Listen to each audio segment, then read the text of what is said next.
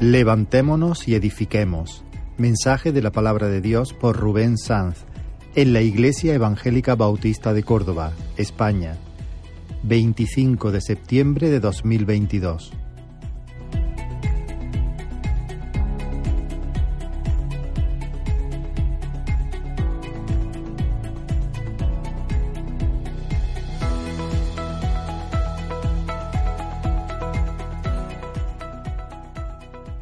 Digo que hay un peso en mi corazón al ver que quizás estamos descuidando el hacer la voluntad del Señor. Dios está hablando a su pueblo y estamos descuidando el hacer la voluntad del Señor. Te hago una pregunta, hermano. Quien quiera que sea, del contexto que vengas. Piensa sin responder, pero ahí en tu corazón. ¿Estás trabajando para el avance del reino de Dios? Piénsalo. ¿Tú estás trabajando para el avance del reino de Dios? ¿Para que el reino de Dios sea establecido en nuestras vidas, en medio de este lugar? Dios no juega con su pueblo, hermano. Y el primer interesado en que estas cosas sucedan es Él.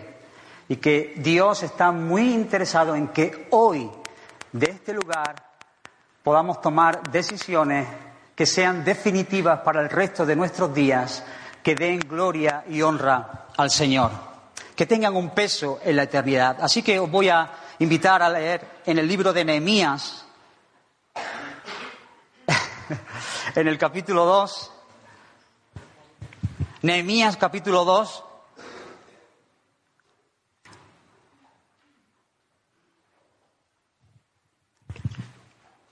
El texto estará saliendo ahí en pantalla.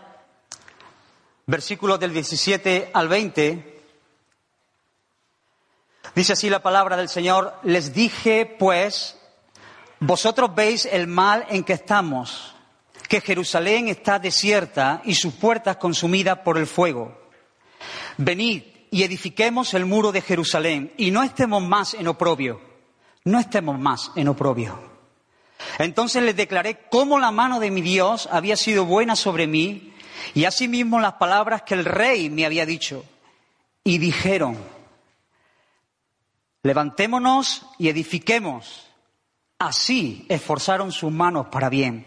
Pero cuando lo oyeron Zambalat, Oronita, Tobías, el siervo amonita y Gesem el árabe, hicieron escarnio de nosotros y nos despreciaron diciendo, ¿qué es esto que hacéis? ¿Qué hacéis vosotros? ¿Os rebeláis contra el rey? Y en respuesta les dije, el Dios de los cielos, Él nos prosperará. Y nosotros, sus siervos, nos levantaremos y edificaremos, porque vosotros no tenéis parte, ni derecho, ni memoria en Jerusalén. Que Dios grabe a fuego estas palabras en nuestros corazones y que podamos salir de este lugar con el deseo, con este deseo. Nosotros hoy decidimos levantarnos y edificar para la gloria de nuestro Señor Jesucristo. Con eso sería, sería suficiente para que el nombre del Señor fuese levantado. Así que el cristiano, hermanos, es una persona que sabe en lo profundo de su corazón que Dios lo va a prosperar. Aquella persona que ha nacido de Dios sabe que Dios es fiel a sus promesas y que Dios lo va a prosperar aún en medio de las circunstancias difíciles y oscuras, se aferra a sus promesas y sabe que sabe que Dios lo bendecirá, lo prosperará, cumplirá su propósito en él terminando aquello que empezó. Dios comenzó una obra contigo. Descansa, hermano, porque Dios la va a terminar. Dios la va a acabar y se va a llevar todos los galones. Toda la gloria se la va a llevar Él, porque Dios es el que nos sostiene en sus brazos. Pero sabe, el cristiano es alguien que sabe de su debilidad y durante etapas de su vida puede desanimarse y vivir como Dios no quiere. Su pasión y su celo pueden secarse, pueden venirse a menos.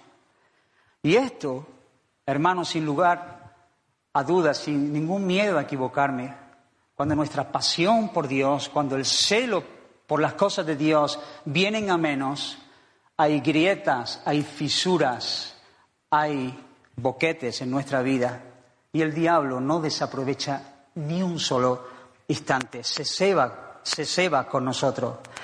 Estamos orando por un avivamiento, ¿verdad? Estamos orando por un mover del Señor en medio de nosotros. Queremos ver su gloria manifestada en medio de este lugar, en medio de nuestras vidas, en medio de nuestra familia, con nuestros hijos, en nuestro trabajo. Queremos ver una obra, un despertar, que Dios levante ministerios. La pregunta es, ¿realmente estamos tan comprometidos para querer ver ese avivamiento?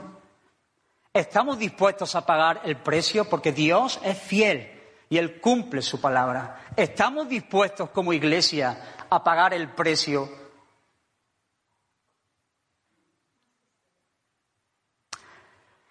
Y me gustaría ver brevemente cómo se gesta un ministerio, cómo Dios llama.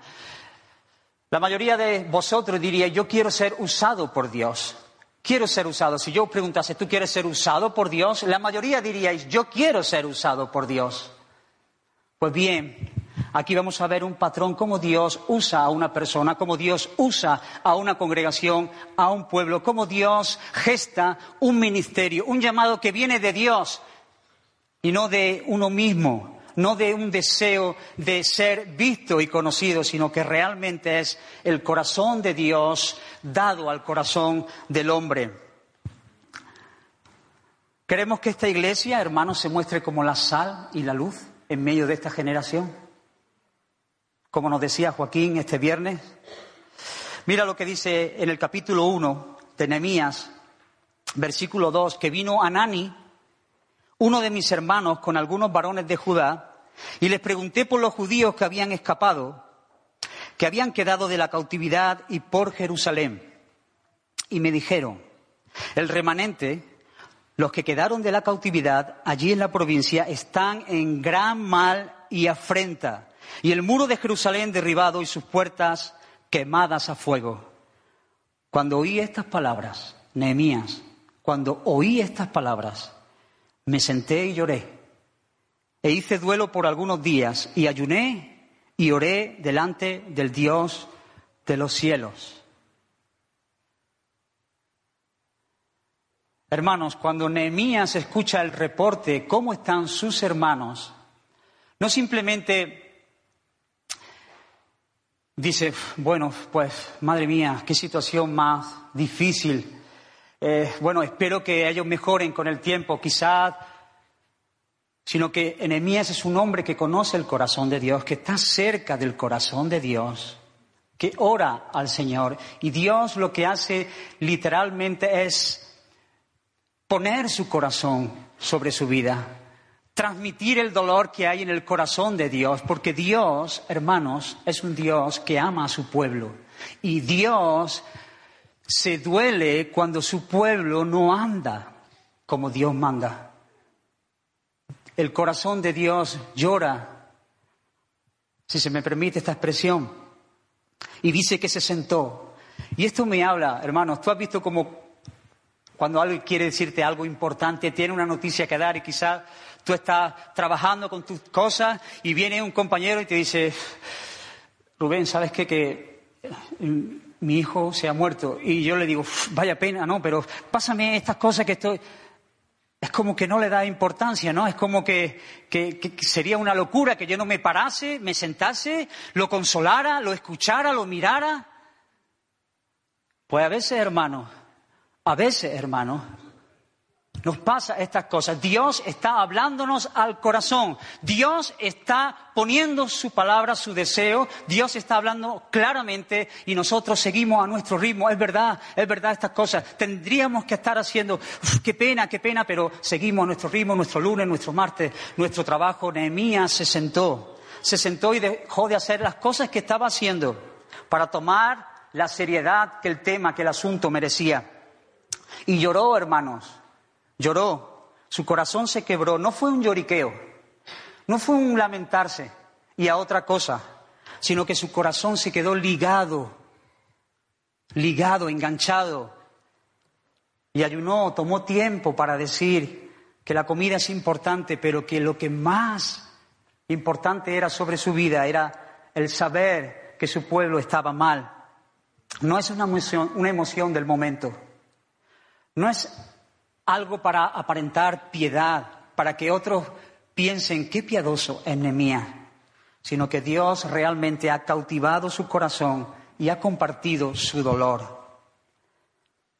Hermanos, cuando tú escuchas las noticias de cómo está la vida del hijo de tu hermano, ¿cómo te sientes? Cuando tú escuchas que hay una familia que anda mal, cuando sus hijos están rebeldes, cuando el matrimonio está desestructurado, cuando hay pecado, ¿qué es lo que sientes?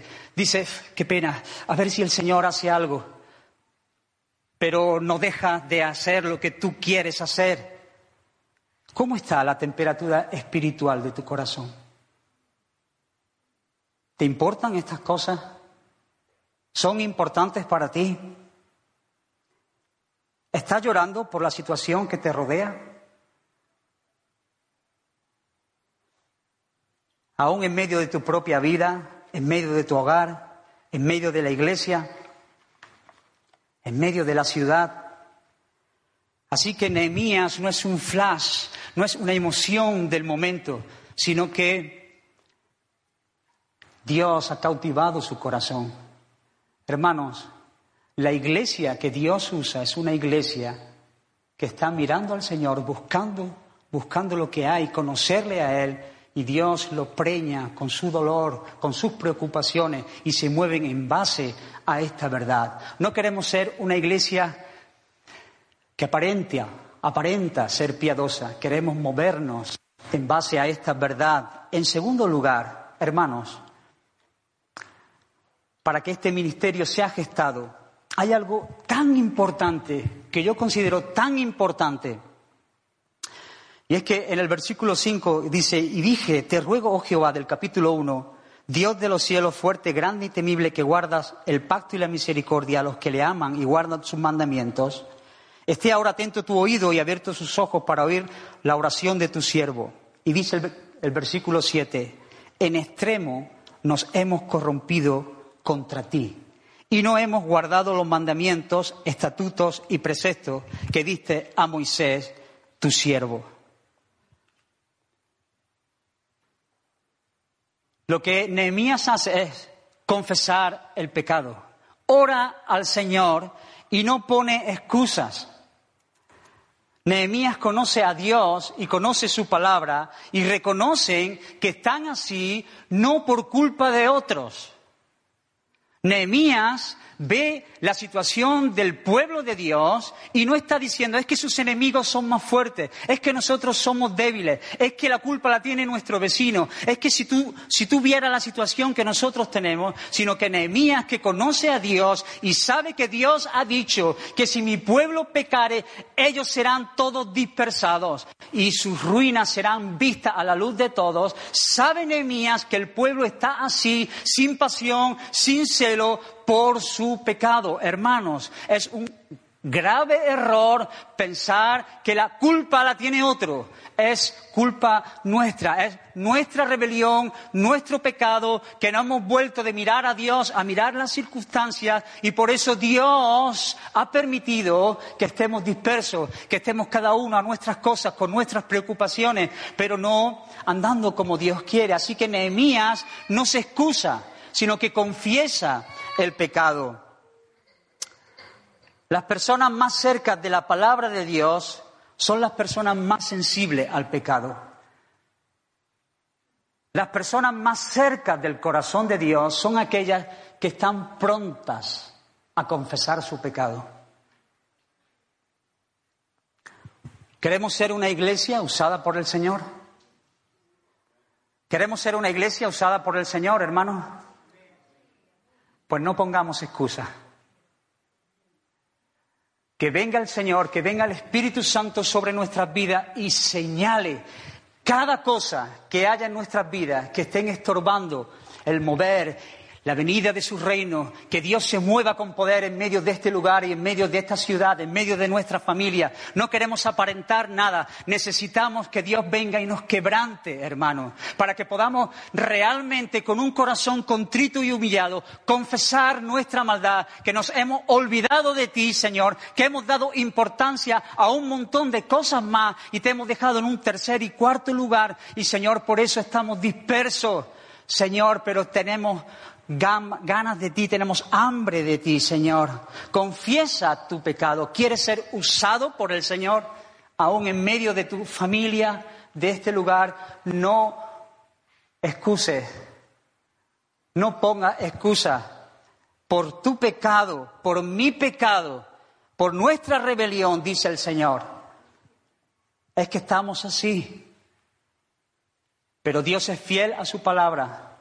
Y Él dice que si vosotros os volviereis a mí, reconociendo vuestro pecado, yo os recogeré de nuevo y haré de vosotros una gran nación. Hay misericordia. Nosotros estamos delante del Dios y Padre de misericordia. Hermanos, el que encubre su pecado no prospera. Pero el que lo confiesa y se aparta y pelea contra él, alcanza misericordia. Así que Dios está gestando un ministerio en la vida de Nehemías.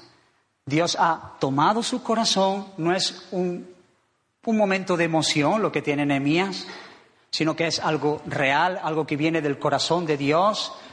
Nehemías entiende qué es, lo que está, qué es lo que está pasando y confiesa el pecado de su pueblo.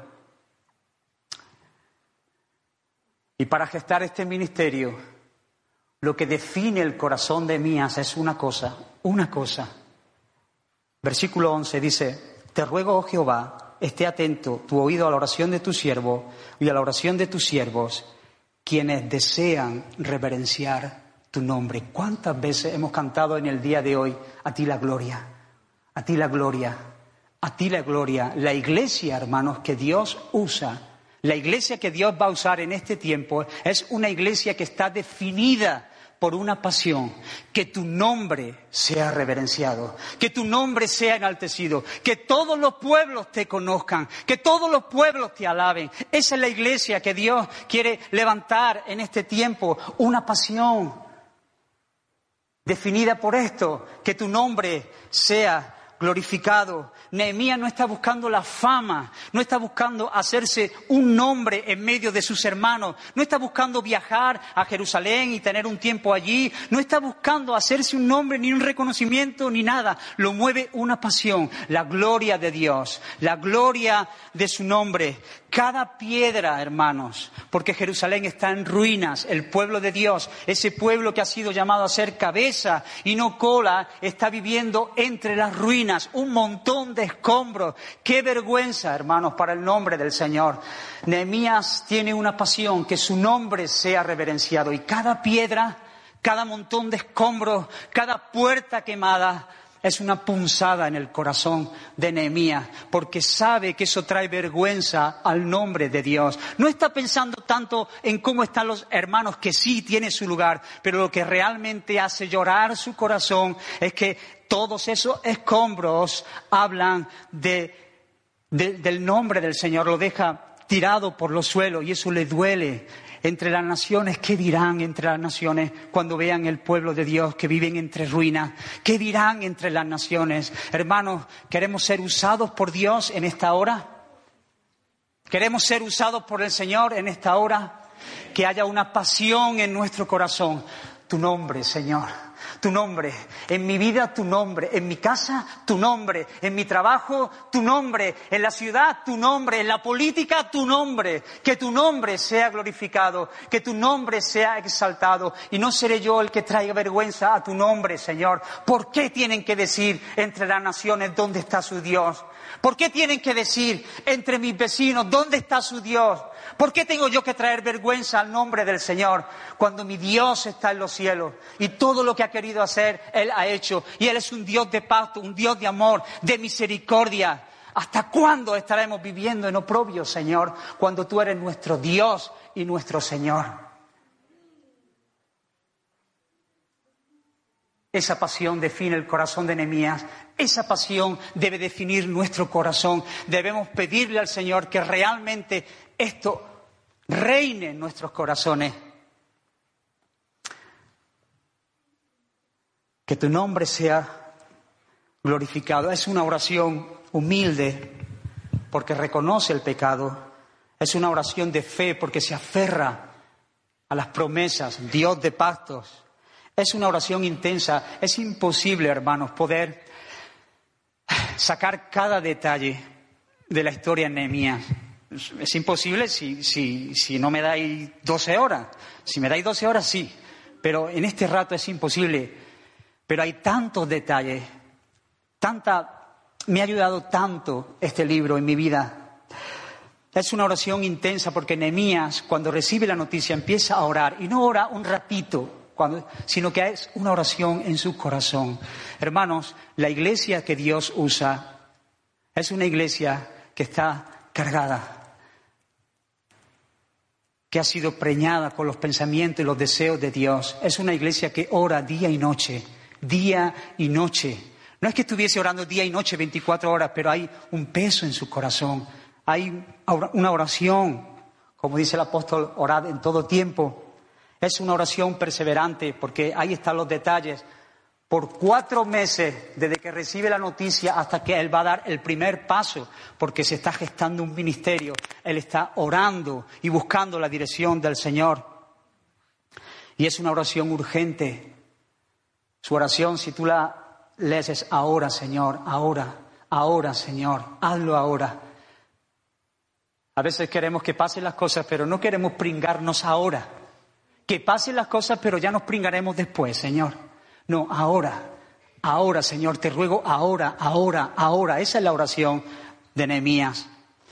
Que Dios pueda poner estas cosas en nuestros corazones, hermanos, para que podamos ser un instrumento útil en las manos del Señor.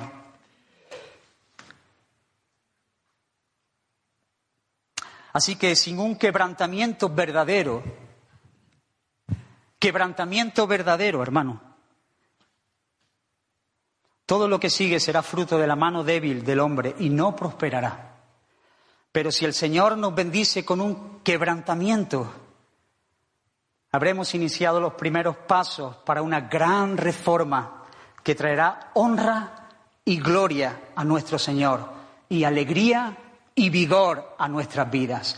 Honra y gloria a nuestro Señor, alegría y vigor a nuestra vida. Qué espectáculo, hermanos. Deseo ver estas cosas en medio de nosotros, que seamos una iglesia que dice, si tú no edificas, en vano trabajamos nosotros. Queremos ver tu gloria, tu honra y sabiendo que al ver estas cosas hay alegría y vigor en nuestro corazón. En segundo lugar, hermano, este ministerio que Dios está gestando, tenemos que tener en cuenta esto, que Dios capacita a su pueblo. Cuando Dios te llama a hacer cosas, Dios te capacita. Aleluya. Porque Dios no nos ha dejado solo averiguarlas como vosotros podáis. Dios está llamándote a ti en este preciso instante a hacer cosas hacer cosas para el avance del reino de Dios en tu vida, para que por medio de ese avance del reino de Dios en tu vida, tú puedas ser sal y luz en medio de donde el Señor te ha puesto. Así que el Señor está llamándote a la reforma, al cambio, a levantarte, a edificar, y Dios no te llama simplemente a eso, sino que te equipa para la tarea, te equipa para que puedas servirlo, como Dios manda, el Señor cumplirá su propósito en mí. Y dice, Dios es el que sostiene la obra de sus manos. Cuando Dios llamó a Adán y le dijo que hiciera unas cuantas cosas, también le dijo, aquí tienes semillas y aquí hay frutos para que coma, porque Dios es extremadamente bueno porque Dios no se le va ni un detalle, porque Dios sabe que tenemos necesidad de cosas para poder servirle. Y me gusta como el pastor Paul Washer lo, lo describe o lo ilustra en la oración modelo que el Señor nuestro nos dejó. Cuando oramos,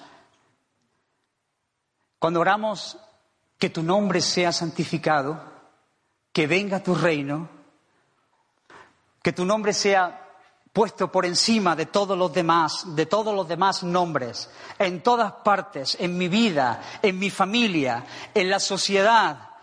Para esto quiero vivir, Señor. Eso es lo que el Señor nos manda, que tu nombre sea santificado, que venga tu reino.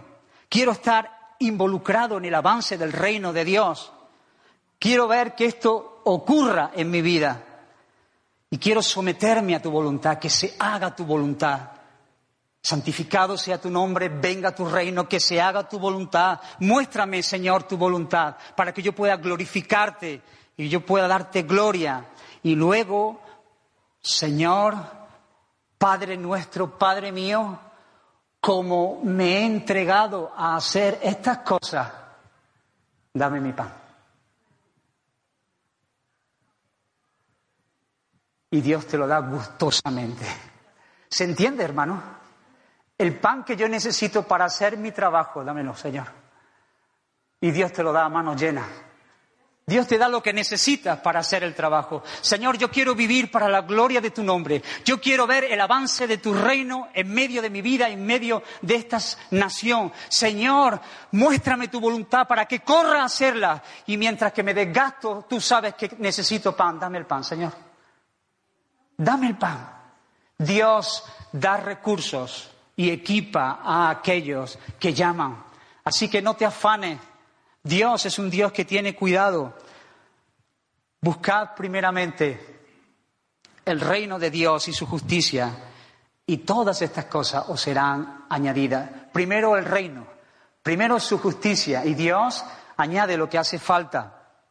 Así que cuatro meses en el secreto Nehemías y se presentó delante del rey. ¿Cómo pasa el tiempo? Es que es muy difícil controlar estas cosas, esta historia. Cuatro meses orando al Señor con un peso en su corazón, con un dolor en su corazón. El pueblo de Dios está en oprobio. Tu nombre está siendo pisoteado. Señor, lo que arde en mí es que tu nombre sea reverenciado y que mis hermanos, en vez de llorar, canten. Eso es lo que hay en el corazón de Nehemías. Eso es lo que debe haber en nuestro corazón. Y después de cuatro meses gestándose ese ministerio, definitivamente, cuando llega marzo, hay una primavera espiritual, por así decirlo, Nehemías pone sus pies y se dirige a hablar con el rey. Nehemías servía como copero del rey. Rápidamente, porque es un detalle importante, copero del rey. Ser copero del rey no era cualquier cosa, copero del rey, el que prueba el vino antes de que lo pruebe el rey. Y hermanos, ¿cómo sé que lo que había en el corazón de Nehemías era algo auténtico, que Dios había puesto. ¿Cómo sé que Dios había hecho una obra definitiva en el corazón de Nehemías? Porque Nehemías se presentó delante del rey triste. Y tú dices, bueno, ¿y qué? ¿No puede estar triste el hombre? No. Un copero del rey no podía estar triste. Porque si tú vas delante del rey y le vas a ofrecer el vino y estás triste, estás diciendo, el rey se mosquea. El copero tenía que ser alguien servicial, alguien le, pruébalo, está buenísimo. No se podía pasar bebiendo el vino porque si no iba a estar súper alegre. Pero hay, hay una tristeza en su corazón porque hay un peso en su corazón que eso lo lleva a estar delante del rey triste aún sabiendo que eso le podía costar la vida. Porque estar triste delante del rey, siendo copero del rey, eras carne de cañón. Así que lo que Dios había hecho en el corazón de Nehemías era auténtico y no podía aparentarlo. No es que el domingo se emocionó y dijo, Señor, tenemos que salir y queremos, y, y, una carga en su corazón, pero ya el lunes estaba en sus cosas, en su trabajo, en su historia, la familia, lo que tenemos que hacer, lo que comeremos, lo que vestiremos, dónde iremos el año que viene, las vacaciones, lo otro. Había un peso que Dios había puesto en su corazón porque estaba dispuesto a perder su vida si era necesario. La Biblia dice que el que pierda su vida por causa de mí, éste la hallará. Al igual que Esther se presentó delante del rey, Nehemías se presentó delante del rey, a sabiendas que podía peligrar su vida, pero el peso, el celo por la casa de Dios lo llevó a presentarle y halló gracia delante de Dios. ¿Por qué? Porque Dios es el que vela. Halló gracia porque Dios es el, el que equipa. Y le pidió, y le pidió al rey, ¿qué cosas pide? Y le pidió cartas, y le pidió madera, y le pidió un ejército, y cartas representando la autoridad que Dios le daba, y madera, recursos para hacer la obra de Dios, y una protección, un ejército, hermanos. Dios, al igual que a Nehemías, nos ha equipado con estas mismas cosas. Dios te ha llamado a una tarea tenemos un llamamiento muy alto, un llamamiento santo. Hemos sido llamados por Dios. Que no, que no estoy llamando yo. Que nosotros hemos sido llamados por Dios. Que nosotros somos la iglesia de Dios. Que hemos sido llamados para anunciar las virtudes de aquel que nos llamó de las tinieblas a su luz admirable. Que hemos sido llamados a ser la sal y la luz en medio de esta generación, que hemos sido llamados por Dios para servirle, para hacer las obras que Dios ya preparó de antemano para que anduviésemos en ellas, que Dios le ha placido que nosotros le sirvamos. Y ten por seguro que Dios nos va a capacitar que Dios nos va a equipar, que Dios ha puesto sobre nosotros autoridad, que Dios ha puesto sobre nosotros recursos y que Dios ha puesto sobre nuestra vida protección, porque Él mismo se nos ha dado y nos ha dicho, id y yo estaré con vosotros. Id y yo estaré con vosotros. Levántate y yo haré caminos donde no hay. Ve y yo haré Hermanos, Dios se ha comprometido, porque Dios ha ligado la gloria de su nombre al bienestar de su pueblo, de manera que si nosotros quedamos en vergüenza, su nombre es el que queda en vergüenza. Pero el Dios de los cielos ha querido que nosotros podamos vivir en este tiempo mirándole a Él y haciendo su obra. Hermanos, Dios te ha llamado a servirle.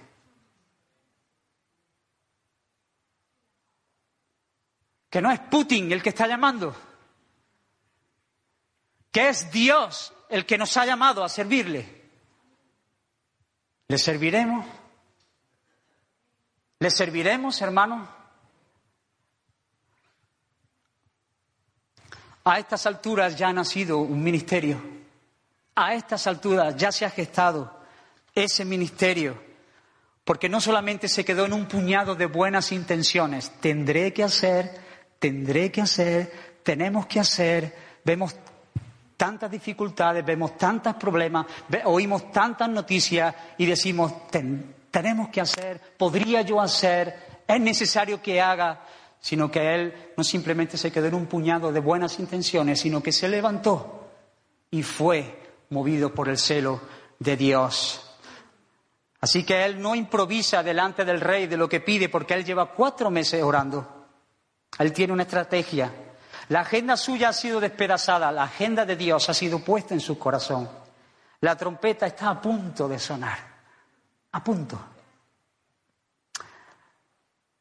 Y Dios demanda fe en su pueblo, hermano, para dar pasos de obediencia. Con la misma palabra de Dios es que viene la pasión. ¿Tú quieres apasionarte por Dios? La palabra de Dios es la que nos apasiona. No busques apasionarte con Dios por medio de otras cosas. La palabra de Dios es la que nos apasiona. Cuando Él se presenta, después de que por la buena mano de Dios el rey le concede todas estas cosas. Dice la escritura que Él pasea por, por Jerusalén y ve realmente, no solamente de oídas, qué es lo que tenía, sino que ahora realmente sus ojos están viendo cuál es la situación del pueblo. Y hay ruinas, A tal punto, dice la palabra del Señor, que su caballo no podía pasar. Durante tres días está Nehemías inspeccionando la ciudad, con dolor en su corazón, pero con la promesa de que el Señor de los cielos los prosperará. El Dios de los cielos los prosperará. Cuando Él ve lo que ve, hermano, sabe que su pueblo está gravemente en peligro. Cuando no hay muro, cuando no hay una división clara entre el pueblo de Dios y el mundo, hay mucha mezcla. Hay mezcla. No te identificas ni con un lado ni con otro. No hay seguridad, no hay protección. Los muros están quebrados.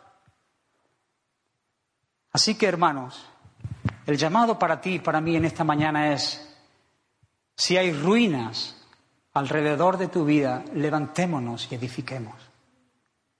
Levantémonos y edifiquemos, no en nuestras propias fuerzas, sino en la fuerza del que nos llama. Si hay grietas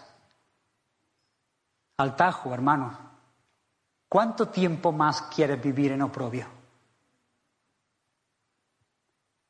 Cuando el Dios de los cielos nos ha bendecido. Hermano, si has dejado de asumir tu llamado en medio del lugar donde Dios te ha puesto, en medio de la iglesia, en medio de tu casa, si has dejado de hacer lo que Dios te está mandando, levantémonos y edifiquemos. No en tu fuerza. Si estás mirando pornografía y llenando tu mente con un montón de cosas sucias, dando un lugar de desastre a tu imaginación y andando por un terreno muy resbaladizo, levantémonos y edifiquemos. Porque el nombre del Señor Jesús no puede ser pisoteado. Porque somos la iglesia del Señor. Porque hemos sido llamados por Dios. Porque somos la sal y la luz. Porque no tienen que decir ahí fuera, ¿dónde está su Dios? Hermanos, si hemos dado lugar a la pereza, levantémonos y edifiquemos. Si hemos dado lugar a el chisme, levantémonos y edifiquemos. Si hemos dado lugar a un montón de cosas, si, las redes sociales nos absorben, si hemos dejado que un montón de cosas entren en nuestra vida, hermanos, hoy es día de mirar al Señor y decir, Señor, queremos levantarnos y ser esforzados. Tú eres el que adiestra nuestras manos para la batalla. Tú eres el fuerte, Señor. Ayúdame en medio de mi debilidad, pero que no traiga vergüenza yo a tu casa, Señor. Levantémonos y edifiquemos. Si no estás leyendo la palabra, si no estás comiendo de su palabra, si no estás orando y buscando al Señor, avergüénzate de esto, hermano. Y levántate y edifica y empieza a construir. Pon hoy el primer bloque. Haz los cimientos hoy, decide hoy en tu corazón, Señor, no quiero vivir ni un día más de esta manera, porque lo que define mi corazón es que tu nombre, Señor, sea reverenciado. Y cuando veo estas cosas en mi vida, soy consciente de que no puedo ser un testigo de ti, Señor. Ayúdame, ayuda a mi incredulidad, cuando no creo que tú eres suficiente para mí y, busco un montón de cosas. Señor, ayúdame, Señor, a ser un instrumento en medio de tus manos, en medio de mi generación, en medio de, mi hogar. Señor, levántame para que yo pueda edificar. Hermanos, levantémonos y edifiquemos. Levantémonos y edifiquemos. A veces es tan fácil confundirse y dejarse llevar por la situación. Rápidamente leeré la lista de, los constructores. Me encanta esa lista, no sé por qué, no sé por qué. Me encanta esa lista de los que construyen, de los que levantan. Pero hay uno que me llama mucho la atención.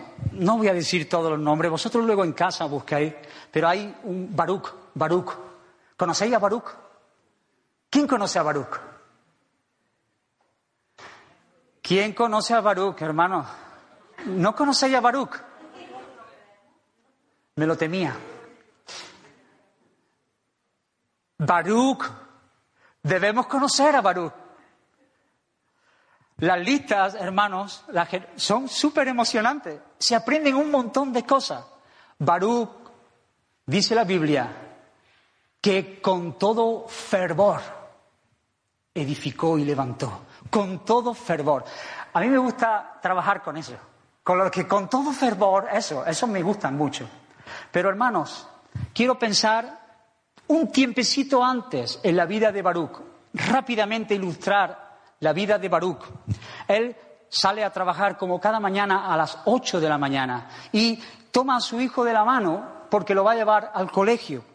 Y cuando salen eh, ven un montón de, escombros y ellos ya están muy acostumbrados a subir por encima de los escombros, así que sube una piedra, otra piedra, el niño es más habilidoso y hace incluso hasta un jueguecito de piernas para saltar el montón de escombros que hay en su puerta. Entonces eh, el niño le dice, papá, ha cerrado la puerta y, Baruch lo mira y dice, hijo, no tenemos puerta, están quemadas, están quemadas a fuego. Así que ellos se van diciendo, qué montón de escombros, pero que alguien podría hacer algo, alguien podría hacer algo por limpiar estas cosas. Y luego él echa su jornada, está trabajando, recoge a su niño, vuelve y cuando vuelve a la casa, el mismo escenario, su casa llena de escombros, la piedra más conocida, la más alta, de la que saltan de uno a la otro. Se ha acostumbrado Baruch a vivir en ruinas. No tiene que echarle por lo menos la puerta a la llave, la llave a la puerta, perdón, porque no tiene puerta. Las puertas están quemadas, los muros están destrozados. Todo es un caos, pero Baruch se ha conformado a vivir de esta manera. Hermanos, qué peligro, qué peligro cuando nos conformamos a vivir con un, montón de escombros en nuestras vidas. Qué peligro, porque podemos llegar a verlo normal. Por eso quiera Dios hoy que mueva tu corazón por medio de Nehemías, Dios hizo que el corazón de su pueblo se levantara y dice la palabra del Señor que Baruch, con todo fervor, determinó levantarse y edificar para la gloria de Dios. Que Dios te llame a ti, te pegue un empujón en el corazón para que cuando vea esa piedra, ese escombro, esa puerta quemada, tú decidas, Señor, contigo y por ti. No paso ni un día más de estas cosas. Hoy determino que será el día de la reedificación de los muros. Amén, hermano, porque Dios quiere ver a su pueblo activo en estas cosas. No te conforme a este mundo, no te conforme a este sistema, no te conforme a los escombros que hay en tu vida, hermano. Huye de estas cosas para que Dios alegre tu corazón y traiga vigor y que yo lo vea, hermano, y que tú veas el mío, y que Dios sea honrado en medio de este lugar.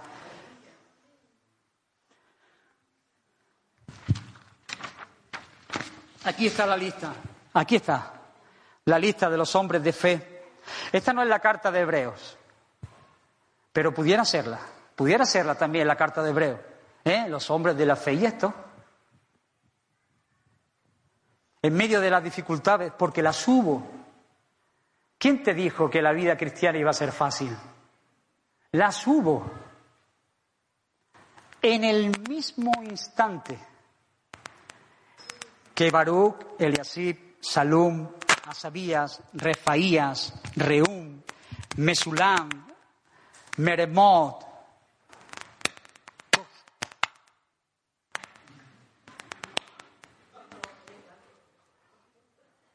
cogieron el palaustre y el primer taco en el, en el instante en que, en que dijeron, nos levantaremos y, cogieron el palaustre y la pala en el preciso instante. Sus enemigos le salieron al encuentro. Mientras tanto, sus enemigos ni caso, controladito. Pero en el día que determinaron en sus vidas decir, Señor, se acabó, esto es injusto, esto no puede ser. Tu nombre está siendo pisoteado. Ven aquí, Baruco.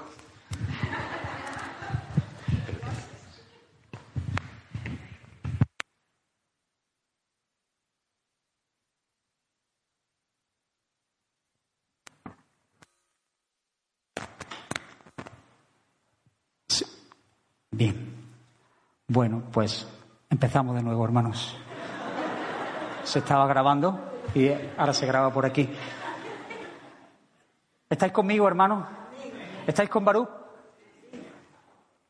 En el preciso instante que Barú cogió el palaustre y dijo, hoy es el día. Mi corazón ha sido movido por el celo de Dios transmitido en la vida de Nehemías. Este Nehemías es una antorcha. Yo soy esparto y me ha incendiado. Y mi corazón está con Dios y con Nehemías. Así que hoy decido que estas piedras no estarán más en mi vida. En el preciso instante que Él tomó el palaustre para edificar el muro, sus enemigos le salieron al encuentro. Y es imposible hablar de todas las maquinaciones de sus enemigos que ahí se encuentran en el libro de Nehemías.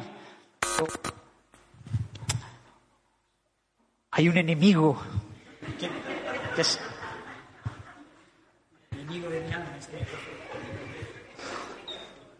Bueno, yo, gracias a Dios, no me descentro. Israel estaría ya, estaría, estaría enfurecido. Pero bueno, gracias a Dios, ¿no? Cada uno según el talento que Dios le ha dado. Así que, hermanos, nos enganchamos otra vez, ¿vale? ¿Os acordáis de Baruch? ¿Te acuerdas de ti? Dios te está llamando a edificar, Dios te está llamando a levantar, Dios te está llamando hoy a levantar. Y Dios te está llamando a levantar y te equipa para que, para que levantes. Dios te está llamando a decir hoy, se acabó. Se acabaron estas cosas en mi vida. Se acabaron estas cosas que me prometen felicidad y dicha y seguridad, pero que me doy cuenta que no. Dios es el que me guarda, Dios es mi guardador, Dios es mi sustentador. Así que todos se pusieron manos a la obra, movidos por ese corazón apasionado de Nehemías. El sumo sacerdote, los gobernantes, los hijos de los gobernantes, los sacerdotes, los levitas, capítulo 3, los sirvientes del templo, los guardas de la puerta, los comerciantes, los plateros, Ananías, el perfumista también. El perfumista, con sus manos delicadas, siempre viene, ¿no? También pringó. Bendito sea el nombre del Señor que nos llama a, todos a mancharnos las manos, a pringarnos. Las mujeres, gente de otras ciudades, todos dispusieron sus manos para la obra. Todos dispusieron sus manos para la obra. Un mismo sentir. Qué bonita la unidad. Una misma canción. ¿Y si todos trabajamos unidos? ¿Cómo es? ¿La sabéis, no?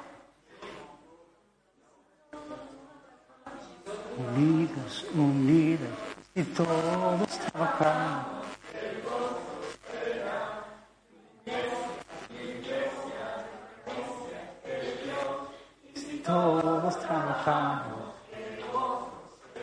Pues eso es verdad, hermano.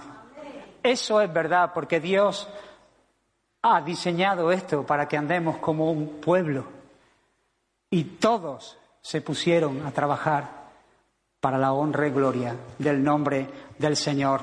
Movidos por la pasión de Nehemías, ¿queremos ser una iglesia que arde en estas cosas? Que Dios levante ministerio en este lugar. Cada uno trabajó, hermano, eso sí, eso sí, cada uno trabajó según sus posibilidades. Cada uno trabajó según sus talentos.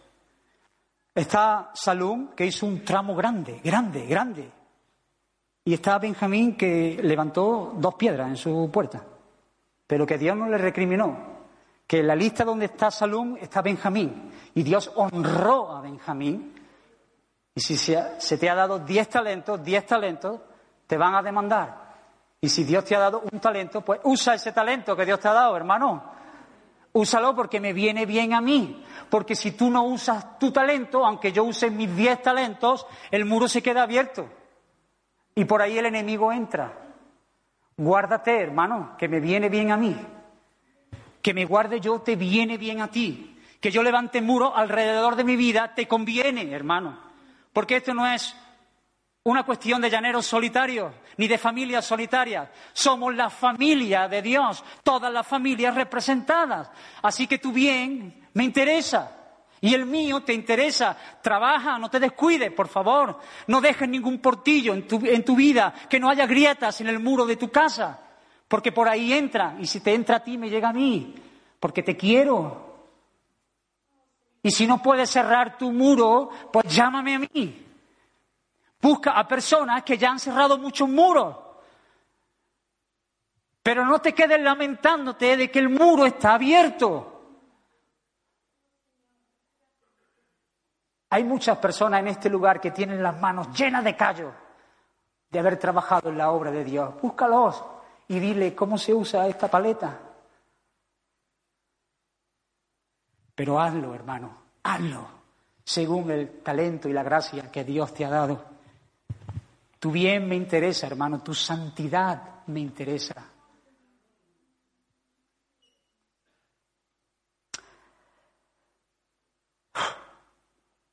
Pero hay un dolor, un dolor grande. Ahí está escondido en el versículo 5 del capítulo 3. Este lo leo yo. E inmediato restauraron los tecoitas. Va por orden. El Señor se encarga de decir y de dejar reflejado todos los que ayudaron al muro. Todos. E inmediato detrás uno de otro, uno de otro, restauraron los tecoitas, pero sus grandes, los grandes de los tecoitas, no se prestaron para ayudar a la obra del Señor. Y que Dios tiene un libro de memoria registrada cada obra que tú has hecho para la extensión de su reino. Al igual que Dios lo ha dejado reflejado, Dios también señala que hay personas que no se pringan para la obra de Dios. Porque ellos no entendieron la visión de Nehemías, porque ellos no se sujetaron, porque ellos dijeron por aquí no, porque ellos dijeron que no me mancho yo, porque ellos estaban en otras cosas. Dios quiera que no haya aquí ninguno de los grandes de Tecoita, que nuestro corazón sea empujado a trabajar y a obrar para nuestro Señor Jesús, que no seamos señalados como aquellos que huyen del conflicto, queremos correr al conflicto, queremos sudar, queremos pringarnos, queremos trabajar, queremos vivir la vida que debemos vivir y que merece la pena ser vivida, que es la obra en el servicio al Dios Todopoderoso, que no haya ninguno de los tecoítas. Así que hermanos, la obra avanzó y la obra terminó. Ah, qué pena me da decir esto, la obra avanzó porque hay tantos detalles en la obra, tantos tanto momentos donde me he parado y, me ha alegrado en el corazón. Yo os invito a verlo. Pero la obra empezó y la obra acabó. ¿Cómo qué? como lo que Dios hace contigo. Y Dios movió el corazón de Nehemías y respaldó su llamado y le dio provisión y le dio autoridad y le dio recursos, al igual que Dios hace con cada uno de sus hijos que disponen su corazón al servicio de Dios. No hay ninguna persona en este lugar ni en el mundo que haya mirado al Señor y haya salido avergonzada. Ninguna persona. Los que miraron al Señor fueron alumbrados. Y nadie ha sido avergonzado. No hay nadie que pueda decir, el Señor me dejó tirado. Nadie. Así que él movió el corazón de Nehemías y animó al pueblo a construir. Y hermanos, espero que hayáis sido animados por e-, este hecho real. Pero yo soy consciente de que no puedo llamarte a este llamado, valga la redundancia. No puedo mover tus motivaciones solamente con la historia de Nehemías, que está bien, que nos gusta,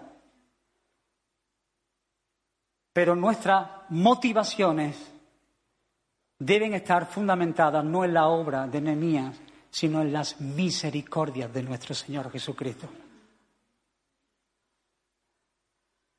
Nehemías hizo lo que pudo, el Señor hizo todo. El Señor lo hizo todo antes de la fundación del mundo, no en el tiempo de Nehemías, antes de la fundación del mundo. Dios Padre le dio un pueblo a Dios Hijo. Estos no estaban en gran mal y afrenta. Estos estaban muertos en sus delitos y sus pecados.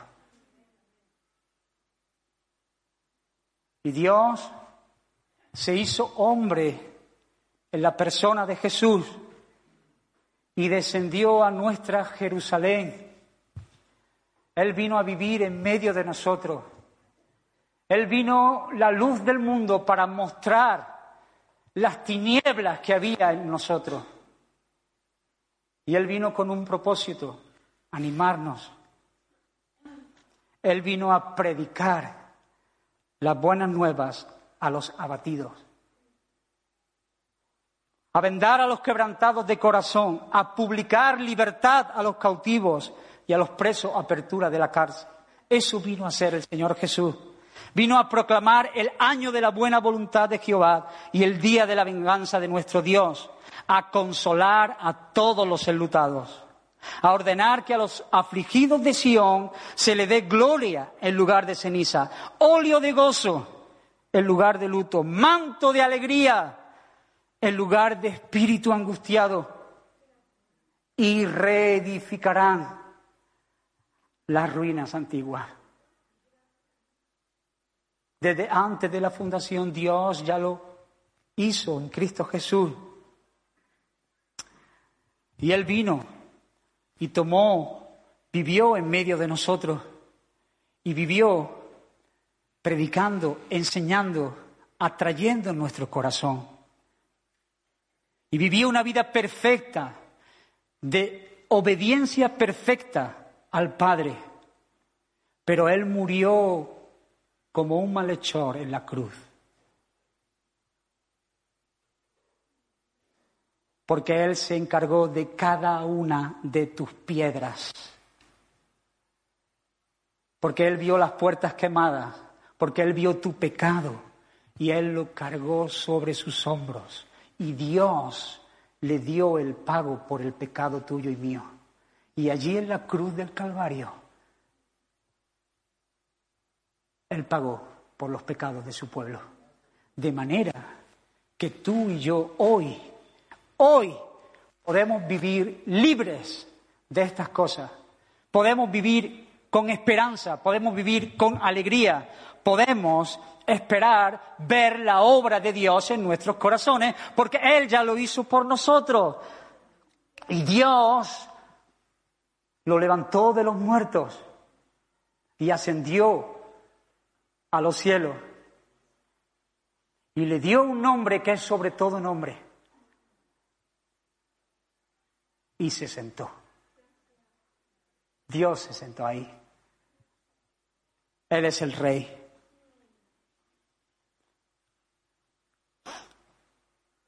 Hermanos, muchas puertas fueron levantadas si lees el relato.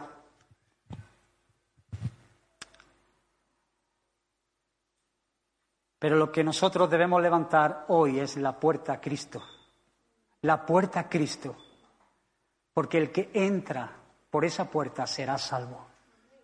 Pero el que rehúsa de entrar por esa puerta será condenado.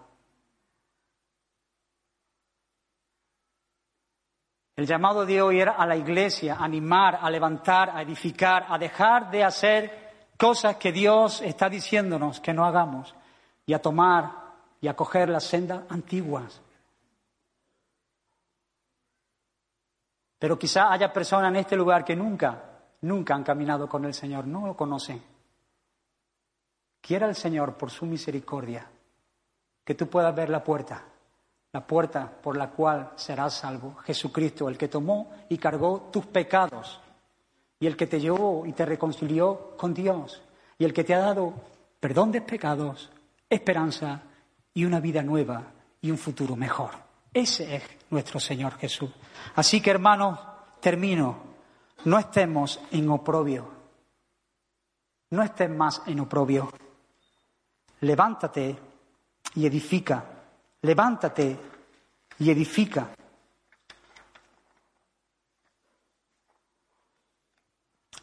La clave para poder moverte en medio de este día ya que Dios te está llamando es esta.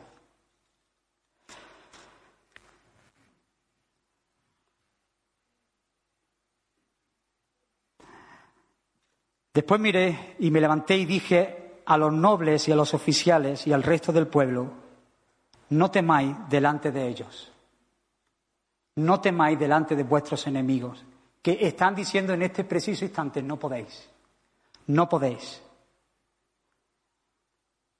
¿Cómo? ¿Cómo hago esto? Acordaos del Señor, acordaos del Señor, grande y temible, y pelead por vuestros hermanos, pelead por vuestros hijos, pelear por vuestras hijas, pelear por vuestras mujeres y por vuestras casas. Hermanos, que teman nuestros enemigos, que sean ellos los que teman de sabernos en las manos del Dios temible, que no seamos nosotros amedrentados, que no seamos nosotros echados atrás al verlos a ellos tan grandes. Dios, el grande y temible, está por nosotros. Que teman ellos que teman los que se levantan y nos dicen no podrás hacer esto.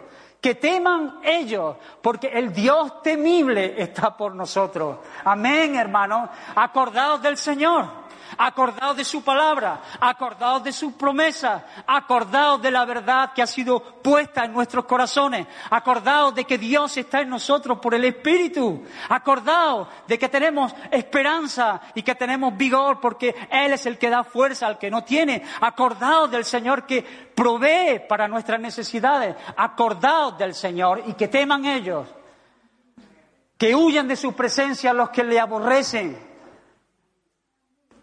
el enemigo es verdad que está viniendo como un río, pero Dios levantará bandera. Que seamos nosotros los que levantan la bandera y ondean la bandera del Evangelio en medio de esta nación. Hermanos, oramos. Gracias Señor por tu palabra. Tú estás hablando al corazón, Señor. Soy consciente de que si tú no obras, Señor, si tú no obras en medio de nosotros, Señor, seguimos en nuestras cosas. Enciende nuestro corazón con esta verdad, Señor. Que haya una pasión definiendo, definiéndonos, Señor. Tu nombre, tu nombre, Señor. Tu nombre, Señor, en medio de mi vida. Tu nombre, Señor, en medio de mi casa. Señor, que no traiga yo por mi vida vergüenza tu nombre que el diablo ya no tome más ventaja, que los muros, Señor, sean cerrados, que las grietas, Señor, sean tapadas, que tu pueblo se levante en esta hora, Señor, para edificar juntos, Señor. Oh Dios mío, siendo muy conscientes de la necesidad que tenemos de un muro. Hemos sido llamados por ti para vivir aparte. Líbranos, Señor, de entremezclarnos con las cosas de este mundo ¿Hasta cuándo claudicaremos entre dos pensamientos? Queremos servirte a ti, Señor, y no a los Baales. Queremos, Señor, servirte a ti, Dios mío. Ayúdanos, Señor, en esta hora de oscuridad, para que tu pueblo se levante como la sal y la luz. No hay otro camino, Señor. Solo el Evangelio es el poder de Dios para la salvación. Y nosotros lo atesoramos por gracia lo hemos recibido. Queremos, Señor, que tu palabra corra y sea glorificada y alcance los corazones de nuestros hijos, de nuestros vecinos, de nuestros familiares, de nuestros compañeros de trabajo, Señor. Que cuando ellos nos vean no se maravillen por nuestro estilo de vida o por el de nuestra familia. Que ellos al vernos reconozcan que hay un Dios en los cielos, que tú estás por nosotros, que tú nos has prosperado que reverencien tu nombre, Señor. Que tu nombre sea conocido, Señor, en esta hora. Nos cueste lo que nos cueste, Señor. Queremos pagar el precio. Pero que tú vengas como un río, Señor. Restaura, Señor, las ruinas que hay en nuestra vida. Restáuralas, Señor. Danos fe para creerte que tú eres lo único que tenemos. Queremos besar al Hijo, a nuestro campeón, a nuestro Nehemías, al que abrió un camino donde no había, al que venció a los principados y a los potestades y lo exhibió en aquella cruz, al que arrebató el botín. Hoy te servimos, Señor. Levanta ministerio en esta hora, Señor. Ministerios que nazcan, Señor, al sentir tu carga. Quebranta nuestros corazones.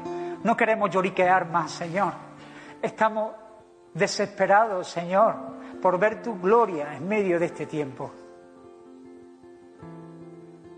A ti acudimos porque tú eres Dios grande y temible, Señor. Mira a nuestros enemigos que ya, Señor, maquinando contra nosotros. En el momento, Señor, en que nosotros entendamos cuál es su lugar, nosotros avanzaremos, que ellos están vencidos. Levántanos, Señor. Haz tu obra en medio de este tiempo. Que juntos como una iglesia podamos cantar las victorias de nuestro Señor. Amén.